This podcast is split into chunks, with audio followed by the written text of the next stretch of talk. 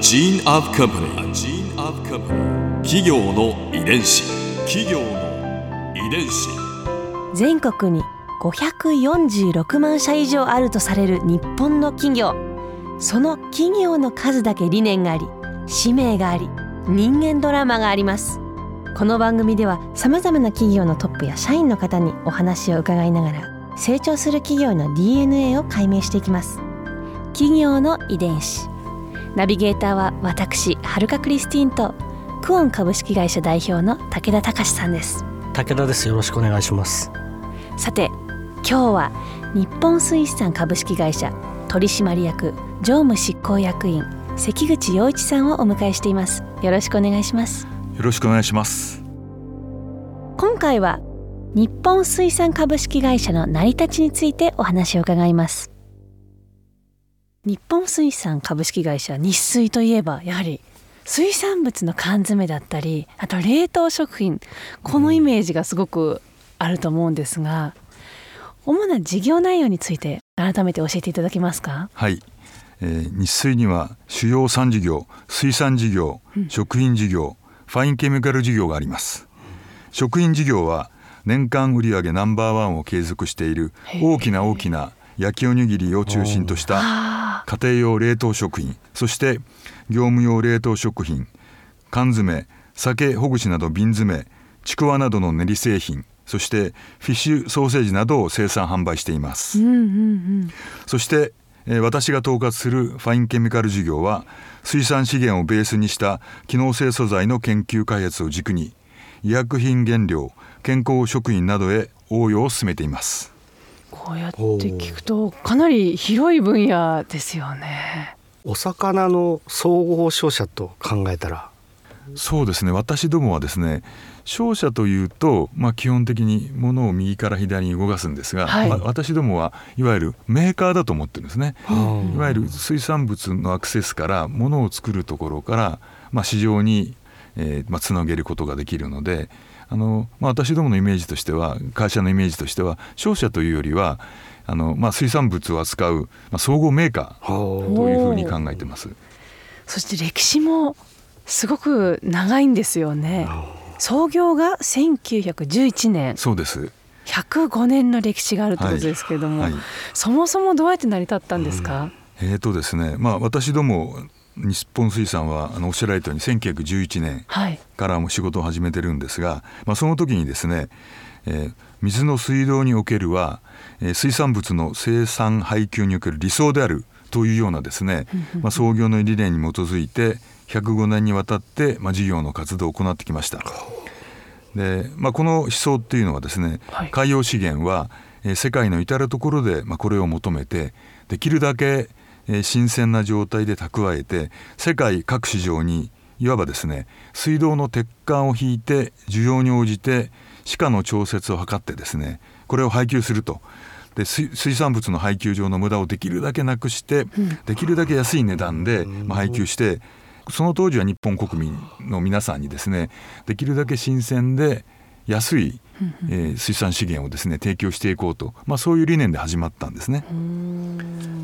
まあ、創業者というのが長州出身なんですけれども、はい。まあ、田村一郎さんという方がいらっしゃいまして田村一郎さん、はい、水産業の将来性に目を向けてですね、えー最新の技術を納入すあの導入するためにイギリスへ留学していったのが帰ってきた、えー国西康介さんという方がいらっしゃるんですが、はい。彼にですねトロール漁業の習得とそれから漁船トロール漁船のですね、うん。えーまあ、建造を依頼したんですねその若い。国西さんに。で、まあ、再び国西さんはですねイギリスに行ってトロール漁船を作ってそのトロール漁船をまあ操船する人と一緒にですね日本に帰ってきへてえ、まあ、近代的なまあ漁業を始めたというのがまあ創業ですね。ほうえトロール漁船ってどんなものなんですか、えーとですねもう今はもう当たり前の技術ですけれども、はい。漁船、まあ、ある大きな規模の漁船で網を引っ張ってそれでお魚を取ってでその船の上にその取った魚をあげるということ、その上日本水産がやったことはですね揚げた魚っていうのはあのそのままにしておくと鮮度が悪くなって腐っちゃいますよね。そうですね。ええ。ですからその船の上で凍結してしまうと、えー冷凍庫を持った漁船というのをまあ作った鮮度をよく皆さんに供給できるようにしたと、まあ、いうのが、まあ、創業の時の状況だったんじゃないかなと思います。へえでも当時1900年代のね頭ですけど、はい。最初から世界は見据えてたんですか？最初から世界を見据えていたんだと思います。その創業の理念にはですねはい。世界で求めて世界に配給するって書いてありますんでってことですよねグローバルな感覚は最初からあったんだと思います。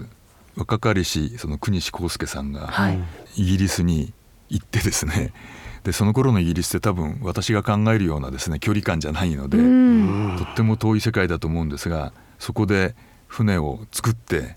でそれを日本に持ってきたと。でそれでそこからその、まあ、近代的漁業が始まるって聞いてですねやっあぱりあの明治の若い人はすごいなというふうに思ってます。そのパワーがあってこそ生まれたってことですよね。ーそうですね企業の遺伝子。今現在関口さんが所属されているのはもう一つのファインケミカル事業。これはどういうものでどういう始まりの？そうですね。あの水産資源からですね例えば生理活性物質のようなものをですね取り出してうん。でそれを医薬品とかあの、まあ、例えばその栄養食品とか健康食品の原料を、まあ、取り出してあでそれをビジネスにすると。あの私ども今やってるファインケミカル事業のですね原点は魚の油魚油の中からですね、EPA という脂肪酸、まあ、これをその、まあ、高純度に濃縮して医薬品にしようというところからまあ始まってるんですね。でその元々のルーツはですねさっき言った国西康介さんもですねはい。お魚のこう身の部分ですよね、はい。これは我々食べるんですけれども当然身の部分を食べようとすると残りが出てきますよね。はい。例えば頭とか骨とか。そうですね。であのあの当時は廃棄してるんだけれどもいろいろ研究したらですね貴重な医薬品ができたりまたは工業原料ができるかもしれないというようなことを、まあ、その当時から言ってたんですね。ですからそういうことが原点であの今の事業の始まりは昭和50、まあ、45年のその、まあ、EPA を医薬品化しようというところからになるんですけれども、あのさっき1911年に、まあ、会社が創業したって言ってましたけど、うん。そのわずか9年後のですね1920年には、はい。早友水産研究会という研究会がもうそ組織されてるんですね。でこれは多分その日本でえー最も早いというか民間の水産の研究所なんで、えーまあ、これがですねあのもうベースにあるのかなと。もういち早く研究を始め研究をようと。始めて。であの1934年にはですね会社の中に科学部という部が、うん。へえーー。創創設されてで、まあ、漁油をはじめとする油をもうあの研究して取り扱ってたっていう記録が残ってますんであの、まあ、現在のえー水産資源をベースにしたですね、まあ、機能性それぞれの研究の方がというか目が、まあ、そこにあったのかなっていうふうに思ってます。すごいですよね。水産物を取り扱うだけじゃなくてもうすぐ研究にもそうですつねながっていったというか、はい。早いうちから。早いうちから。じゃあその DNA が今の EPA の事業とつながっていらっしゃそう思います。るんですね。はい。ここで春風ビューポイント今回関口さんのお話の中で私が印象に残ったのは1911年の創業当時から新鮮な魚を世界の人に届けたいというそういう思いを持って漁業を近代化したそのパワーに圧倒されましたね。こういう人がいたからこそ今私たちの身の回りスーパーなどで缶詰だったり魚肉ソーセージだったりが普通に並んでいて当たり前のように感じますが当時のねパワーを思うともっと感謝していただきたいなと思います。企業の遺伝子。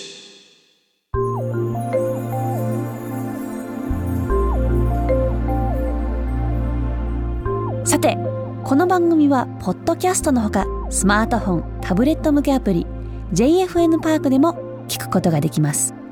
お使いのアプリストアからダウンロードして企業の遺伝子のページにアクセスしてみてください。それでは来週もお会いしましょう。